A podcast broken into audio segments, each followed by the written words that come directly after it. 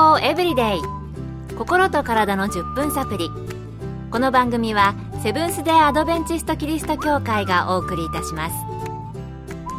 皆様お元気でしょうか？森田美恵です。今日もあなたやあなたの大切な人の心と体の健康に役立つ情報を短い10分間にぎゅっと詰め込んでお届けします。なおこの番組は健康情報番組で医師のアドバイスや治療に変わるものではなくすでに投薬を受けている方病院に通われている方はかかりつけの医師の指導のもとこの番組の情報も参考になさってください。皆さんはサウナってお好きですか？3月7日はサウナの日ってご存知でしょうか？サウが3でなで7の語呂合わせから日本サウナ協会が1984年に制定したそうです。この日はサウナの語呂合わせに合わせて37歳の人へのサービスが行われるサウナ施設などもあるということです。そんなわけで今日のトピックはサウナと健康です。このサウナですが、ある情報によると体にとてもいいとか、また反対に実は体に良くないとか、いろいろなことが言われているようです。そこで今回はサウナと健康について、アメリカで水治療法を学ばれ、アメリカと日本の看護師の資格をお持ちの山室敦さんに聞いてみました。最近はスーパー銭湯など、日本ではいろいろなところでサウナがあるので、皆さんもよくご存知かと思います。サウナには、ウェットサウナ、ドライサウナ、ロシアンスティームバスと呼ばれるロシア式サウナなどがあります。一般的に知られているのはウェットサウナとドライサウナです。ウェットサウナは文字通り湿気が蔓延している湿度の高いサウナです。室温は40度から50度程度ですが人によっては息苦しいと感じてしまうので閉所恐怖症の人などにはお勧めできません。もう一つのドライサウナはウェットサウナより比較的湿度が少なく熱せられている石などに時々水をかけて湿気を上げたりするものです。室温はだいたい80度から100度ぐらいに設定されています。最後にロシア式のサウナですがこれは基本ウェットサウナなのですが頭はサウナから出ている状態になります。なのでサウナに入る人は横になって首から上は外首から下はウェットサウナに入っているというサウナです。水治療法ではこのロシア式を使うのが安全面と治療の効果ではおすすめです。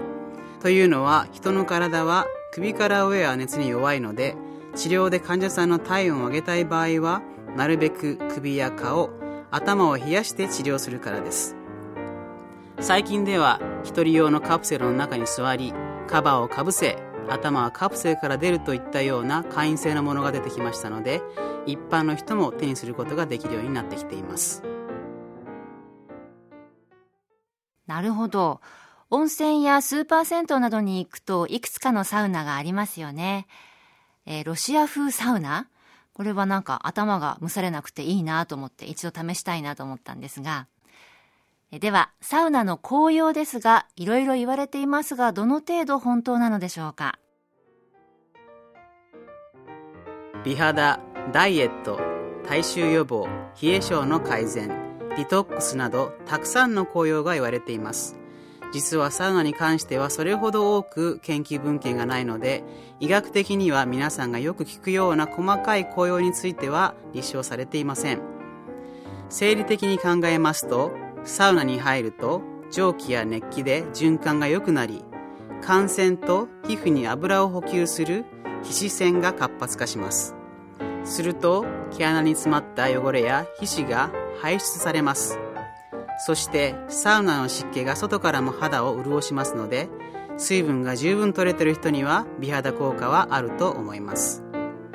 体臭に関しては体臭を出しやすい肉類や動物性脂肪などの食べ物をまず控えた上でサウナを使うといいかもしれません。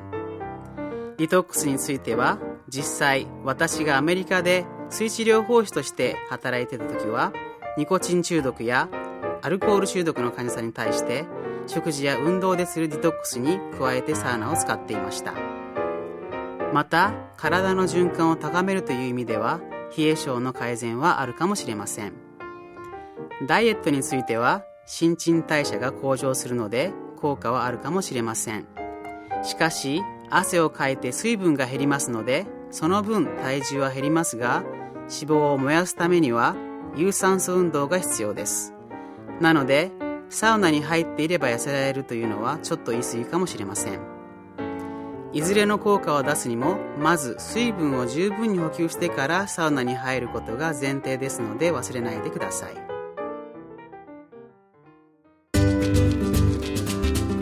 康エブリデイ心と体の10分サプリこの番組はセブンス・デ・アドベンチスト・キリスト教会がお送りしています。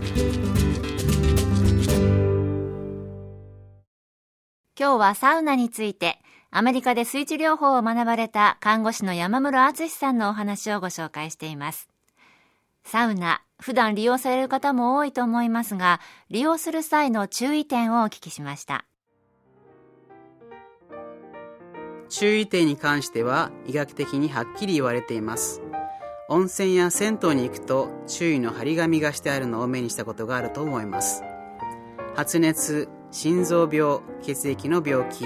妊娠中お酒を飲んでいる人はサウナを控えてください。またお年寄りや12歳以下の子供薬を常用している人慢性の病気で医者にかかっている人は医者の許可が必要だということです。そしてサウナ中は水分を十分補給して首や顔頭を冷やすこと。ドライサウナに入るときは体を濡らしてから入ることを注意してください。もし体を濡らさないで入ると皮膚は外の熱から体を守ろうとして感染を閉じてしまうので熱中症のような症状になることがあります。サウナに入るときは5分から15分を目安にして無理をしない。終わったら水のシャワーでクールダウンするなどです。なるほど。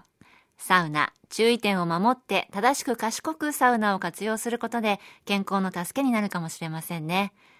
3月7日のサウナの日皆さんは安全で健康的なサウナを楽しむことができそうでしょうか？